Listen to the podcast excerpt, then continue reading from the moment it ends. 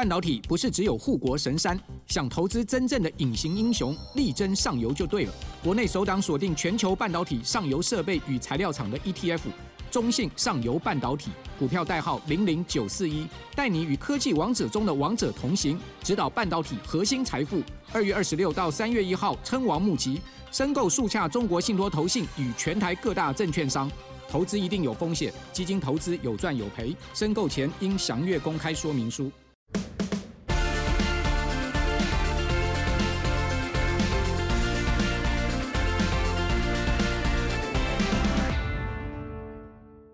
Hello，欢迎收听这一节上恩带你上车，我是 ET 土车云记者尚恩。主跑车现在已经有九年的时间，玩车则是不长不短的十六年，不管什么车我都爱玩。节目的一开始呢，先为今天也特别来宾啊，这位是电子科技的创办人及总编辑 KissPlay K 大。嗨，大家好，我又来上车啦。对，那这次找到 K 大来上车呢，主要是最近这个三 C 界的盛世哦，其实也不能讲三 C 界盛世，这个其实现在它跨产业别越来越多，就是这个 CES 哦，这个消费性电子大展，这几年其实越来越多车厂也会。会去加入到这个 CES 展里面去展示一些最新的车用相关科技等等的，甚至很多实体的车或者说一般的新车也会选在 CES 做首发，这个是让我根本没办法想象的事情，你知道？因为过往这种全新的车子通常会选在正儿八经的这个车展里面去做亮相，但现在居然在电子展亮相，这个实在是蛮有趣的趋势。这个趋势应该是从这两三年开始，是。那像是 BMW、Benz、呃、啊 Mercedes 都会在那边发车啊，然后。我觉得有趣的事情就是说，他们会跟科技比较相关的题材是的车或是概念车会在那个场合去发。例如说，我把整台车布满了 LED，是，或是 OLED 啊之类的东西啊，那或是说我有一些哦太阳能的一些车啊，或者说我有新的一个车载直通讯系统是之类的哦。那像这一次啊，就是录音前跟尚恩在聊啊，看到一个新闻是说福斯他发了什么有 ChatGPT 的车嘛？对，他这个小改款的 Golf 车系，未来说会搭。在这个车内资讯系统会有 ChatGPT，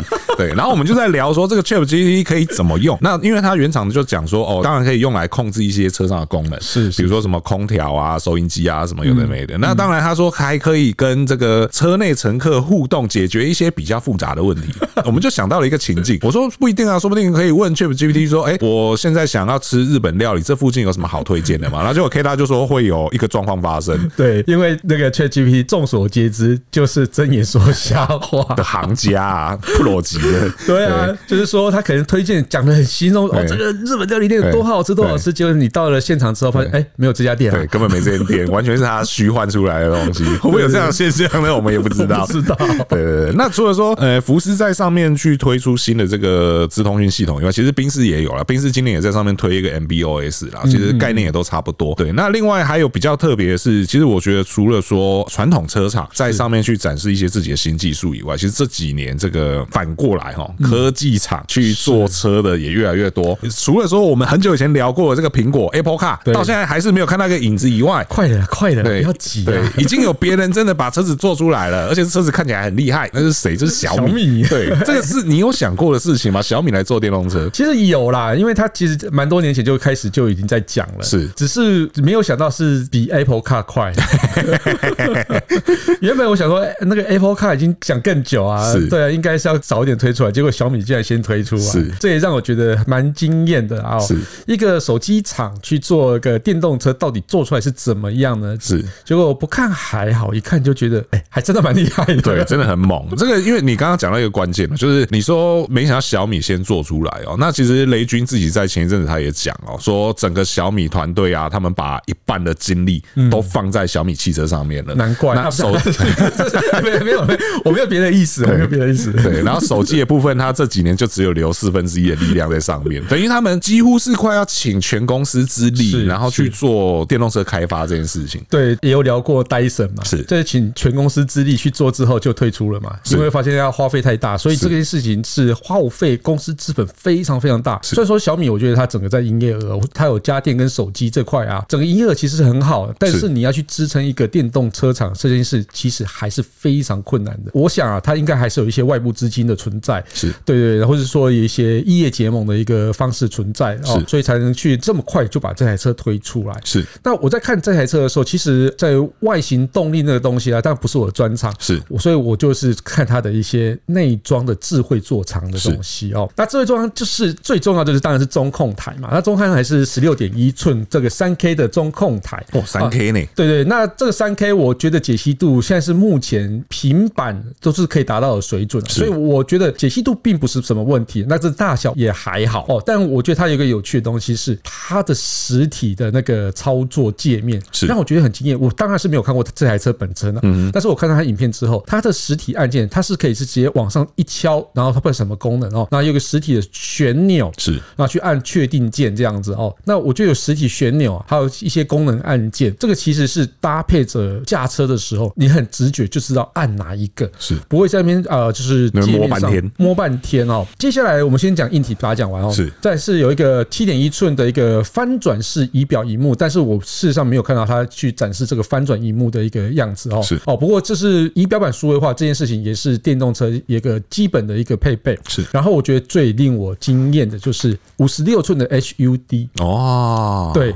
这件事情我觉得终于实现了，你知道吗？嗯、这件事情一直都是在 CES 啊，或是在一些科技大展上才会看到说这么大面积的一个抬头显示器。那这个显示器有什么用呢？第一个就是说我们可以去做 AR 的运用，是，例如说导航，是导航这个时候你就可以去结合真实的道路去做一些路线的规划、路线的导航，而且时速什么都可以列在上面。那这件事情就是会让行车起来你的资讯会更丰富，你就不用。低头去看仪表板是，那甚至说你有什么讯息来什么东西的话，它可能可以在边边角角就给你丢出来，但是你的眼神还是往前的，你可以注意到路况，是这件事情是非常重要的。做这么大的那个 HUD 有什么困难的吗？困难的地方其实还是它，因为它这个 HUD 是由底下反射上去的，所以你底下的那个荧幕要够大，才能反射得出更好的画面。然后另外就是在光线的部分要足够，画面才会清晰啦。是哦，所以它这个关键的技术就是在底下。下的那个 Micro LED 的一个显示面板是，然后才可以投影上去哦啊，所以这个是很厉害的。那另外有有两个东西，我真的觉得很有趣啦，但是我使用场景上我也觉得蛮有意义的。它在后座，它并不是配两个荧幕给你，它是让你自己去插平板，两个小米平板，不止小米平板，别的也可以插，对不对？iPad 也可以，它等于就是做一个支架在那边，让你自由选择要放什么上去，对不对？这不止支架，它有一个 pin，你再接上去之后。后呢，它可以跟前面的中控台，反正五个荧幕，它都可以去做自由的串联。哦，这超屌的。嗯，对。那为什么可以做到这件事情呢？我觉得跟它的原本做手机非常的相关，是因为它手机的部分原本就是可以在做多机一些串联啊，或是一些互动，所以它把做手机的这一块的一个思维拿到车上的车载磁通讯系统，所以这个就是叫做呃手机厂来做车的一个最大的优势所在哦。啊，它怎么去做串？联了哦，就是说你可以去做一些哦，从后面去知道前面的驾驶资讯，那从前面呢，你可以去控制后面可以得到什么资讯，而且它的荧幕加上去之后，它会有另外一个界面出现，就是在车上使用的界面，它不会像说平板那个小小的 icon 这样用，因为你这坐在后座的时候，你可能就是距离平板比较远，那你可能就是需要比较大的 icon 啊去使用。再来就是它的 OS，它是用他们自家的叫澎湃 OS，是。那澎湃 OS 是基本上是基于 Android 系统。去发展出来的一个 OS，那我自己在看它展演的时候，一个很有趣的功能就是可以把你的手机的画面直接投影在那个中控台上。嗯，为什么要用这样子？大家不是用 Android Auto 就好，但是 Android Auto 其实事实上的限制很多。对对，什么 App 都不能装啊，或者说你要是一些负载资讯啊。哦，现在的新的 Android Auto 它是可以切分画面，但是它切分画面只能用它给你的。对，但是你现在的切分画面，你可以一分为三哦，就是直立式一分为三，就是等于是有三台。手机并在你那个十六点一寸的画面上，对，那三个都有不同的资讯存在，可能中间可以用导航，那右边可以听音乐，左边就是挂上手机的一个画面，或是甚至上甚至一些哦，你要去吃东西什么东西的的一些资料啊，都可以在上面哦。所以我觉得它改变了一个叫做 Android Auto 为主的那个整个使用界面，而且其实如果以小米的界面设计来说，它应该会比另外一个电车大厂的界面要来得好用蛮多。你说的另外一个电车大厂是？美国的吗？美国电车大厂对，因为据我自己在美国电车大厂呃使用过几次它的中控台哦，就是我有发现它的功能界面稍稍微埋的深一点点，有时候要找一些功能，你只能用语音呼叫会比较快。是，但是我们先以小米手机就是那个中控台的那种概念来讲的话，小米手机、小米平板，它的整个界面啊，其实是非常的 friendly，是，它就是基于 Android 的界面再去做设计的，所以它整个的你要的功能浮的比较上面，你不用挖进去找，对，而且它很多一些快捷的功能可以用啊，或者说你可以在桌面上设定捷径巴拉巴拉之类的哦，就是把这个平板的概念导入你的中控台上，是是是，对。然后这个其实最近几年的中国大陆那边电动车，像你讲的很多功能，大概也都已经实现了。实现。像我昨天看那个中国大陆那边有个网红，他们去测试那个吉利银河 E 八，嗯，像你刚刚讲那个手机投屏那个功能，它一样也有。对，而且他说就是你其实不需要太特别做什么事情，你只要手机在这个荧幕前面，然后你做一个上滑的动作，画面就直接投射上去。没错没错，对啊，这其实是很方便的啊。对，因为手机基本上你要去转成 Android Auto 画面的时候，真的用起来是有点痛苦，就很很 K 啊。对对对啊，那个跟你原本用安卓的体验是不大一样的。对对，另外它一定支援 Android Auto 嘛，因为 Android 基底是。然后另外它还可以支援 Apple CarPlay。是。对对，一个 Android 系统可以支支援 Apple CarPlay，我觉得这个件事情其实是主打那个中国那边其实还蛮多 Apple 的用户。是是是。对，所以我觉得它的后面那个可以接 iPad，嗯，它基本上也是在顾那个他们庞大的这个果迷使用群。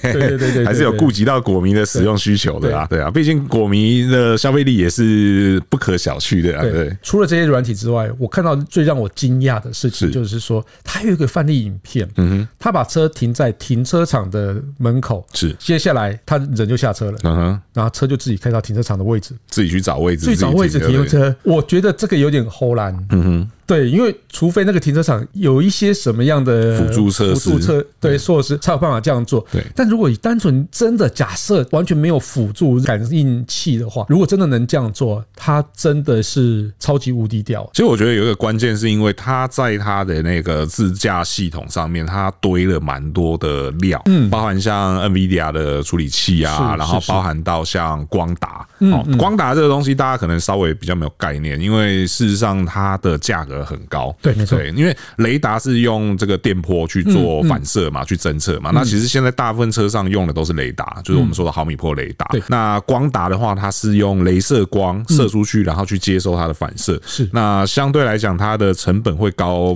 不少，但是它的精细度会到非常细，而且它的距离可以到非常的远。对，也那也就是因为它有很强大的处理器跟很强大的扫描器，所以它可以做到一些比较高阶的自驾应用。这个我相信。是做得到的，应该是可以做得到啦。对，我还是因为第一次看到这样子，还 觉得哇，要学，而且它是立体停车场，哎，是对。其实它有一点就像是那个特斯拉的功能，你把它反过来看，就是召唤功能啊。对对，就是召唤的反过来看。那因为召唤是从车格出来到你面前嘛，对对对。那它是从你面前到车格嘛，所以你说特斯拉召唤都做得到了，我相信这个它也做到，只是它相对必须要去判断更多的是说这个车格能不能停。好比说，如果这是那个妇幼车格。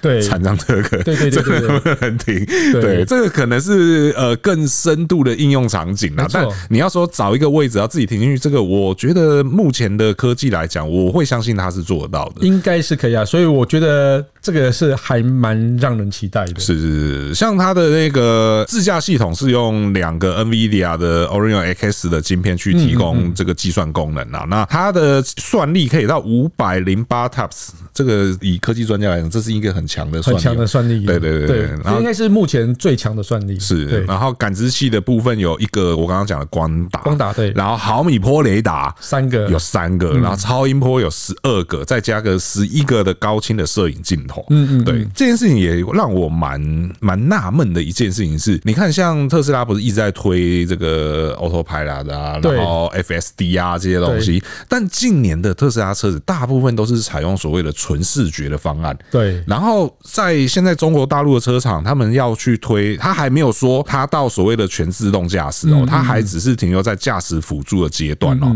但他就用到这么多视觉以外的感测器，你觉得特斯拉的做法有可能实现吗？又或者是说，真的有必要像中国大陆车厂这样子这么样的去堆料吗？两方面是一方面就是 Tesla 的演算法很好，所以它只需要靠镜头就可以了。嗯、第二方面，另外一个反方向的，就是说啊，因为我 Tesla 想要扩展市场嘛，是，所以我必须要用更低成本的方式去做，我才会赚钱，然后我才能把车更便宜的卖你。是对，所以我觉得这两方面都有可能，但是我认为啦，就是每一个感应器它都有它自己的功能存在，是，所以你如果越多感应器的话，你可以用更简单的方式去解决困难的问题。是对对，所以我觉得你这些，譬如说 LiDAR，或是说高解析解析图是 mmWave，都必须要得存在，是才能让这台车的未来性会更好。那你以后 OTA 更新的时候，可以更付出更多更精细的功能在上面，是那安全性来讲，相对也会更高一些些。是是，对对对，至少在你高速公路开的时候不能出事啊。是是，对对没错。对啊，这个科技的演进哦，我们就看看之后到底谁才会成为所谓的主流了哈。对对，那这次小米电动车除了说这些科技层面很让人就是眼睛为之一亮以外，其实在它的以车的本质来讲，当然还是得要回归来看性能。性能方面其实也是蛮惊人的呢。我从来没有想过，就是做手机的品牌，然后会做出一个如有如此性能的车子。对，因为它最入门的车型，他们叫做 SU 七，然后我我也不知道为什么他们都会把马达还是叫做引擎啦。啊，对，那 SU 七搭载是他们叫做 V 六引擎啦，那最大马力可以到三百匹，那扭力四十点八公斤米，那同时也支援了四百 V 的快充哦。那即便是这个最入门车型哦，它零到一百加速都只要五点二八秒，然后极速可以来到两百一十公里小时，电池容量有七十三点六千瓦时哦。按照他们的这个 CLTC 的测试标准呢，续航里程就有六百六十八公里了。我的天呐，我还买什么 N 七呢？小米电动车 进不来，对，进不来。那在这个 V 六在往上的是 V 六 S 呢，马力就来到三百七十四匹，然后扭力也上升到五十一公斤米。同时要注意的是哦，你上到这个 V 六 S 之后，你现在的这个电池平台就会提升到八百 V，那也是相对来讲，你的这个充电速度会再更快一点哦。这一些这个 SU 七这个算是入门跟中间车型，其实都还好。我坦白讲都还好，虽然说有些数字看起来蛮亮眼的，但你就觉得嗯还行。可是呢，在网上到一个 SU 七 Max 哦，这个等级就会让人觉得，对，你就觉得说天哪，这个是中国的手机厂推出的电动车吗？它的前后轴都有电动马达，所以它是全轮驱动，就是我们说的 AWD，马力算起来六百四十六匹，峰值扭力有八十五点五公斤米。大家知道这是个什么概念吗？这已经比很多超跑都还要强了，而且零一百加速也缩短到只要二点七八秒。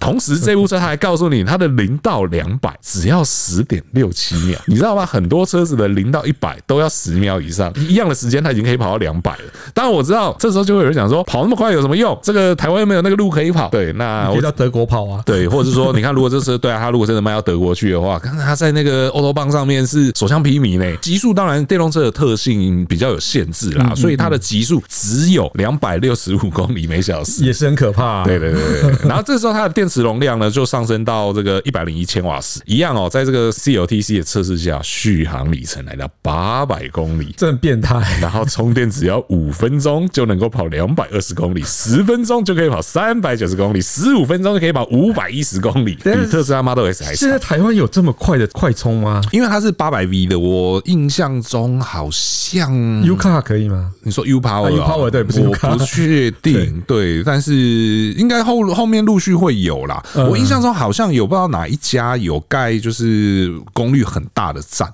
嗯，可是有没有办法完全支援到这个？我目前我我我没有一个正确的答案，我也不敢乱讲，对，就是因为你知道这个之前没有时机要买电动车的时候都在乱讲一些，现在时机要买了，有些事情不确定了，我们就不乱讲，不敢讲了。对对对，如果有有朋友知道说台湾有没有支援八百 V，而且可以这么大功率的超充站，有知道的朋友下面留言，让我们让我们知道一下。对，虽然说我我之后我要买车是不支援这个功能的，对对对对。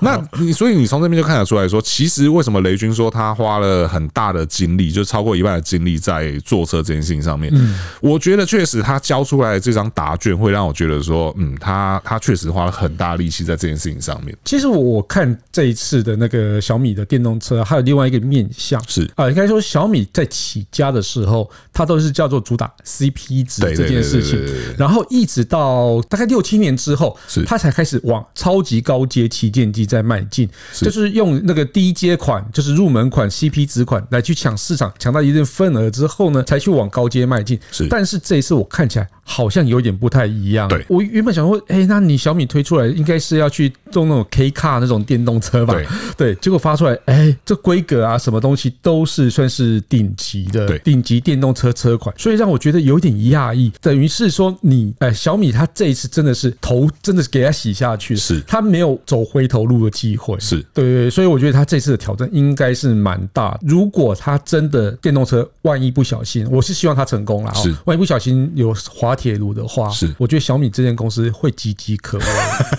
整间公司会岌岌可危。我就想到雷军那时候讲的，他说：“如果你想要嗨一个人的话，就叫他去坐电动车。”对，到底是谁叫他去坐的呢？我不知道。对，因为像 K 大讲的说，呃，就是小米这个牌子以前是所谓的讲追求 CP 值这件事情，然后提供很好的性价比。但是这一次的这一台 SU 七出来的时候，因为其实他们车子发表，但当下并没有讲售价。对，那外面就有很多风声在讲说啊，这台车哦，小米做的，那应该卖个十四万人民币差不多啦，大概台币六十六十万出头。不可能。对，我们光看那个料，我们就知道不可能的。那那六十万，你车顶那颗雷达买不买得到都还不晓得，没有啦，应该是没那么夸张了。对，但是 电池平台就建不起来。对，你从它堆的料来看，你就知道不可能是这个价格。对啊，那比较合理的推断应该会是三三十多万人民币啦，大概台币已经是破百啦。对对对，绝对不可能是什么很便宜的价格啦。而且它推出来的，你从不管从堆料也好，性能也好，各方面也好，其实你都看得出来说，这绝对不会是一台便宜的车啦。对，我觉得大概价格可能跟 Model Three 或是 Model S，嗯嗯，那附近是。在游走啦。是，对对，然后高阶款 V 八 S 那可能应该会跟 Taycan 嗯会有点接近。是是是，对对，毕竟那个整个在性能部分的话是可以匹，是完全可以匹敌的啊，而且连外形也都啊，反正 反正简单外形一句话就是，那个如果没有雷达的车型的话，它的峰值系数是低于零点二的，大概零点一多啦。对对啊，其他 我们就不多做，不多做介绍，大家自个儿看，大家自个儿看图哈。所以我其实看到小米的 SU 七之后，然后我就开始在想象 Apple Car 到底会长什么样子。是，因为基本上小米的生态系是很完整的，对，但是 Apple 的生态系更完整。是，刚刚小米的那个生态系我漏讲了一个哦，它在车上其实就可以去做跟家里的一些智慧家电去做一些连接去控制嘛。那这件事情在 Apple 上面一定会更可怕，是因为它能够串联的家电。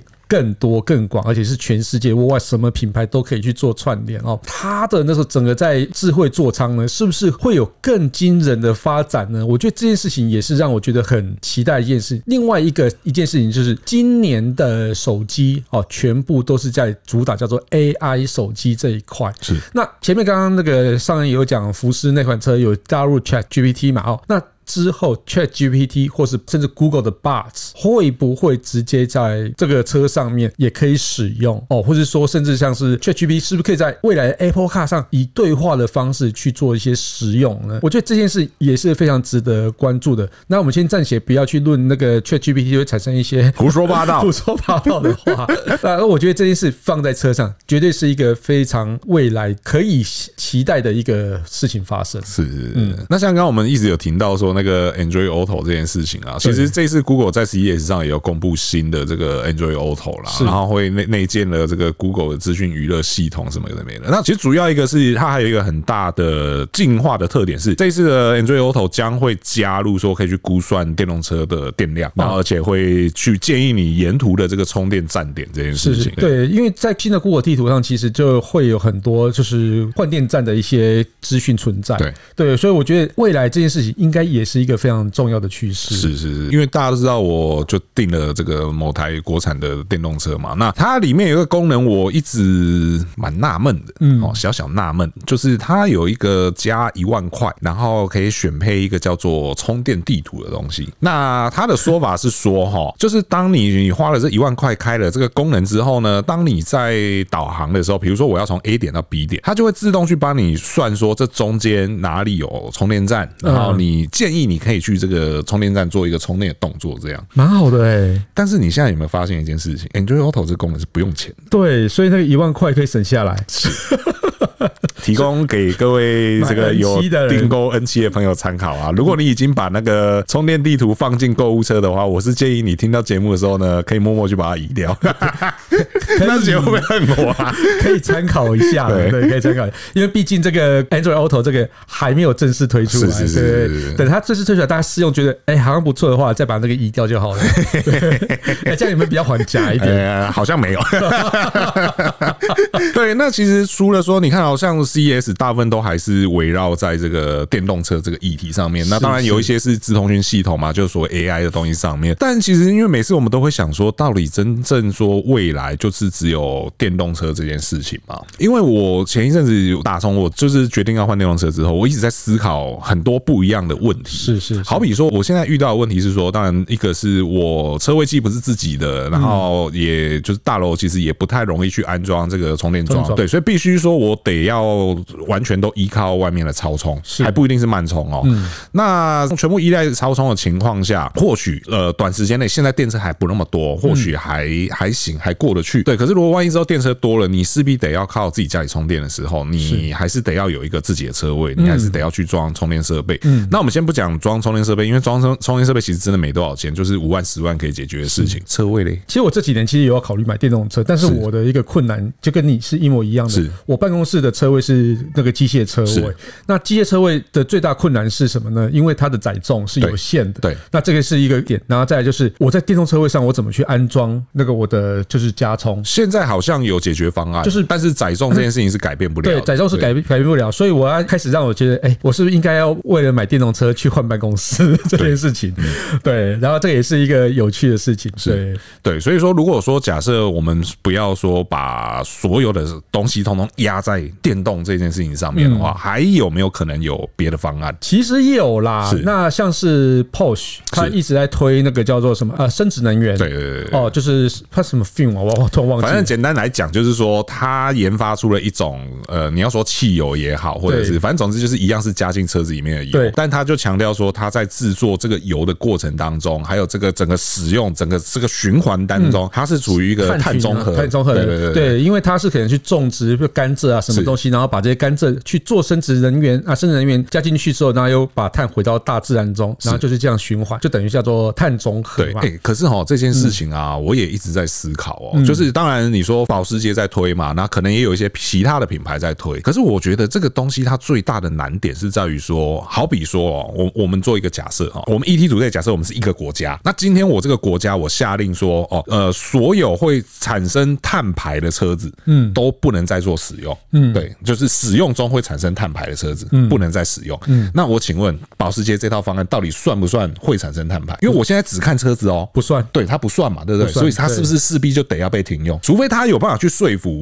这个国家说，哎，你不能只单纯看这个车辆哦，对。可是你看这个，我觉得这个就会它就会有一个很大的问题，因为有些是叫街边碳排这件事情的情况发生，会你还是会造成市区的污染，但是对于整体环境是不会造成影响。所以这件事情就可能大家要去思考一下，或者说这些呃做生殖能源是应该去跟政府机关去沟通一下，到底这个东西能不能算进去啊？就是我们的节能减碳的一个宗旨。是，但是现在目前还有另外一个，嗯，就是氢能源。OK，很多听众应该也在很多新闻上看到，哎，大家好像有一直在推氢能源这件事情。是，但氢能源这件事情呢，其实也是一个非常吊诡的事情。我们先来说一下氢能源啊。是，那其实氢能源加在车上会有两种方式，一种一样是用内燃机的方式，哦，但是现在的技术上还没有那么成熟哦。是，那前一阵子保时捷它一样有是去做一个氢内燃机的东西啊，说马力可以变更大，但是那个也都是在概念的阶段。是，那所以现在氢内燃机的部分大概都只能做小车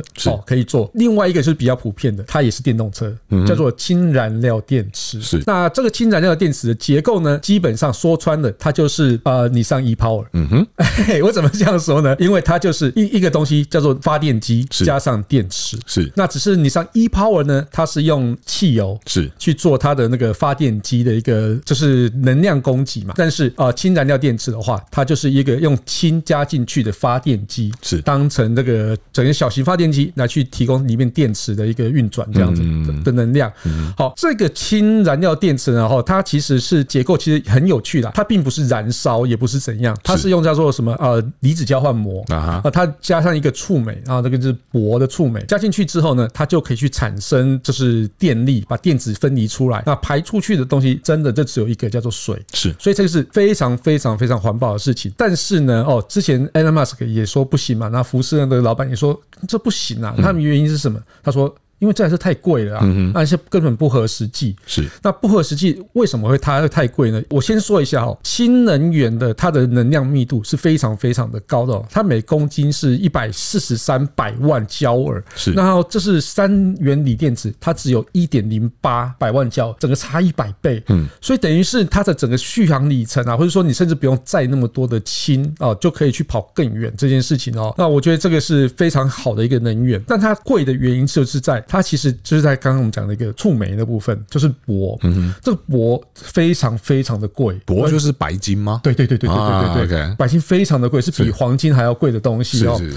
啊，这个东西就因为它需要一些这些触媒哦，那整个价格就非常的昂贵哦。现在一一公克的触媒啊，成本大概是在一千块台币啊。那如果是以燃料电池的话哦，大概要一百公克。那一百公克的话，这样算一算啊，就差不多嗯，很可怕，占成本就占蛮高的。对对对对，然后另外还有一个质子交换膜，那它的成本大概五十万左右哦。那就是另外还有一个很重要的东西，叫做高压气瓶。是高压气瓶，这个是对于轻燃料车在轻的时候是最重要的东西，因为墙壁一定要厚，然后你的出口一定要有一些很特别的设计，而且要耐撞耐摔。是对对，车祸的时候它不能出事情，所以这个也非常的贵，整个加加起来几百万呢。嗯，几百万不含这个车子外面的其他东西哦。对，光这个核心的部分，大概成本就占这么高了。对对，那你车要卖多少钱？嗯，哦，这个是一个问题。那另外就是生产氢也是一个问题。是生产氢，我们大家都觉得很简单嘛，就是那个导电就可以生产氢了嘛。事实上没那么简单。嗯我们电从哪里来？太阳能嘛。对对对啊，用太阳能去电解气可能是有点慢。那很多是会用石化的方式去做呃裂解氢。是那裂解氢这一块，它其实会产生很多污染。嗯嗯。哦，这个叫叫什么？哦，蓝氢、绿氢这一块，大家可以自己灰氢这一块哦。那这裂解氢就是算是灰氢，灰氢其实会造成蛮多污染。那如果你用太阳能的发电，多余的电力去生产氢，这件事情就算绿氢。是哦，那是非常可以的。但是我们真的有多余的电去去裂解这些氢嘛？那它裂解出来新能源车用嘛？是啊，这也是一个问题。再来的问题就是最重要的加氢站你要开在哪里？是我们现在加油站有两千六百座。对，那如果我们要让氢能源车要普及，我们至少要两千六百座吧？两千座就好了。嗯哼，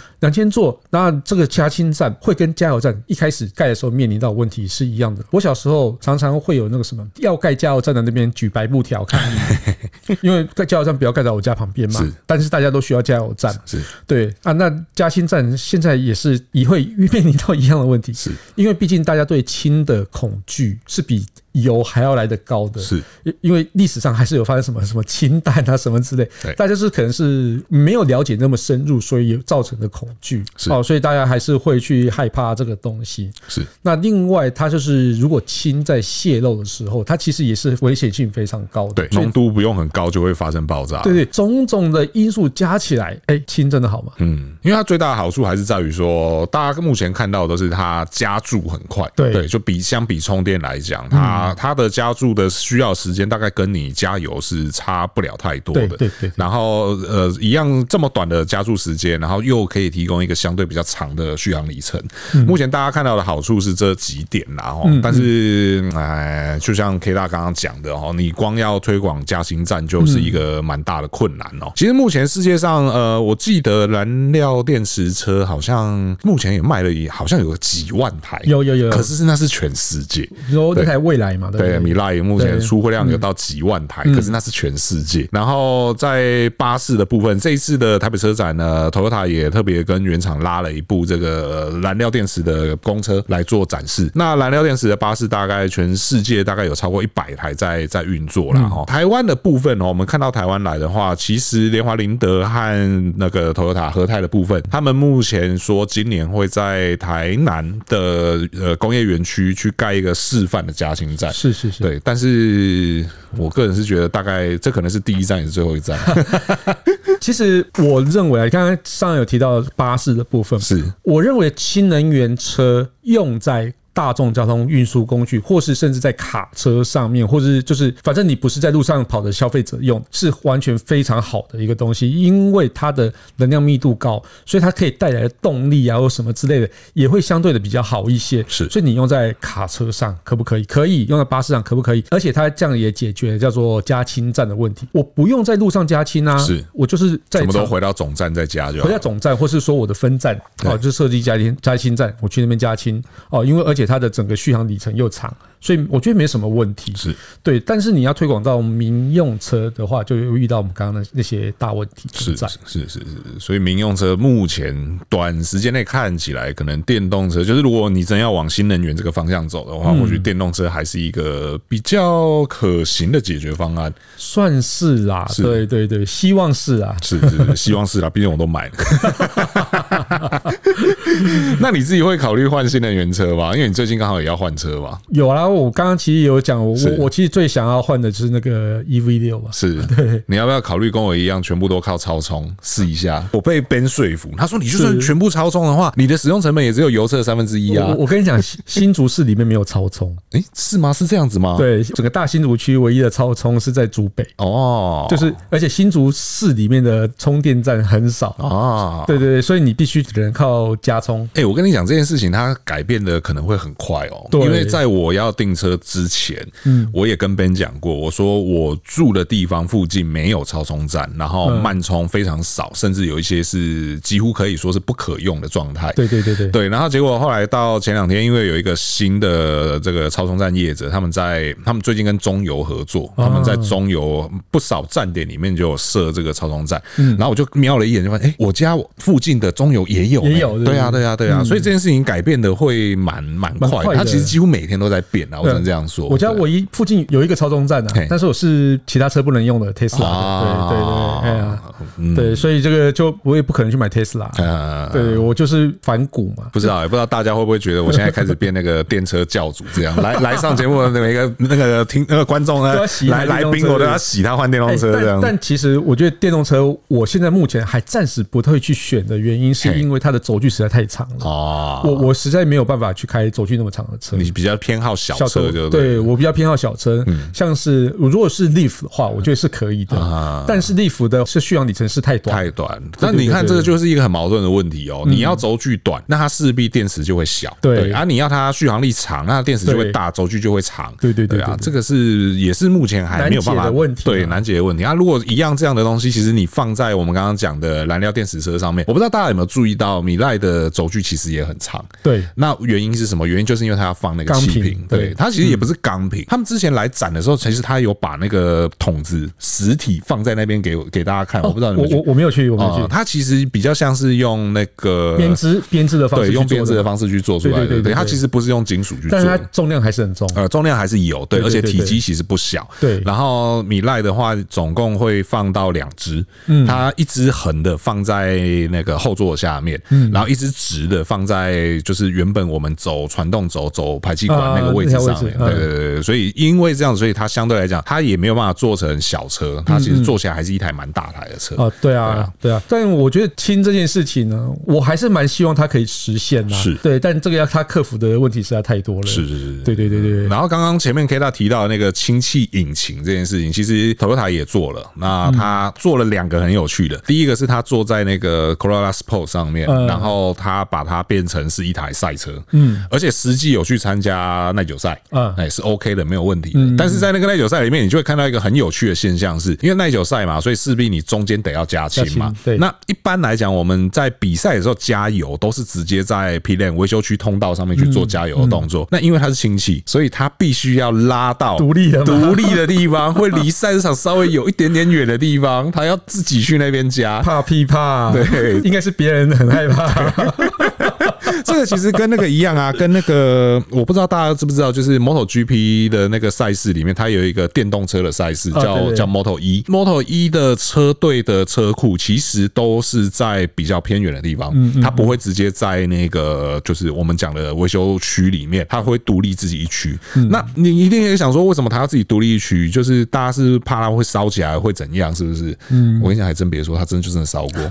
对，那一烧那一站直接不用比，因为所有车都烧掉了。对对。对，就是还是会有这样的风险存在啊。对，那我刚刚讲是第一个嘛，第二个是他们之前有做了一台这个八六，嗯啊，就是老的八六，藤原豆腐店那个八六，那台车就是持氢气的。啊，对，它就一样是用原本的引擎下去，因为传统引擎要改成持氢气需要的调整不需不用太多，嗯，对，那个相对来讲是一个最快速的转换方式，就内燃机一样内燃机就可以做了，对，只是说这个就还是回到我刚刚前面问的那个问题，就是你终究你还是有内燃机，嗯，你终究还是在做了这个燃烧、压缩、爆炸这些动作，你终究还是会有碳排出来。那轻的不会啦，对对，但是你一样有一个引擎在那边，你一样有这个动作存在。对，你要如何说服大多数的政府说，我这个东西出来的东西是就是所谓碳中和也好，没有碳排也好，对，因为在你知道啊，我们就讲嘛，以台湾为例子，我们的监理机构、我们的交通单位都是那么的死骨不化，对不对？你要怎么样去说服他说这个东西不是你想的那个样子，对不对？喂，上哥你好，我是监理站，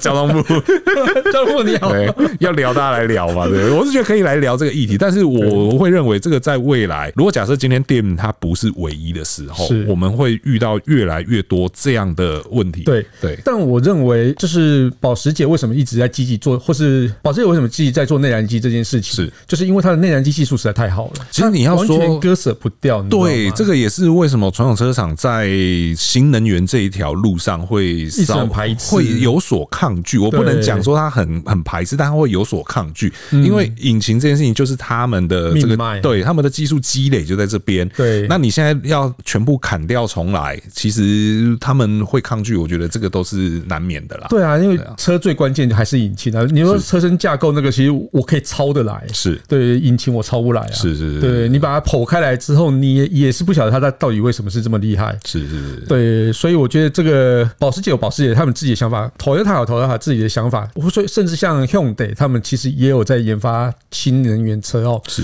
当然就是说一个车厂不可能只有把保压在一个单一能源上面，所以我觉得无论保时捷或是 Toyota，它应该都是在盘算到底我是不是应该两个都稍微顾一下。是对，那真的确定到哪个方向的时候，我就在全力下去做。是没错，对对对，这个这一些变化在短时间内，我们应该都还很难看到一个真正的定论啦。是是是，即便说现在看起来是电动车势头比较利一些啦，但是未来会不会再有所转变，再有所变化，一切都很难说。是没错没错，所以我们就只能且战且走了哈。没错，那我先去开电车啦。如果之后氢气车比较普及，或是比较有希望，我来去买一台啦。对，交给 K 大来处理。对，因为看起来 K 大很喜欢氢气车，我去买那个未来二样子。对对对对，看看吧。因为如果搞不好那个嘉兴站盖起来，我觉得说不定和泰会有新的动作，也不一定啦。对啊，我觉得可以观望看看。对对对对啊对啊。OK，好了，那以上呢就是节目的所有内容哦。如果说对我们节目有任何问题或意见的话，在留言提出来，和我们一起讨论。如果觉得我们节目不错的话，请不吝给我们新好评，这会对我们很大的鼓励。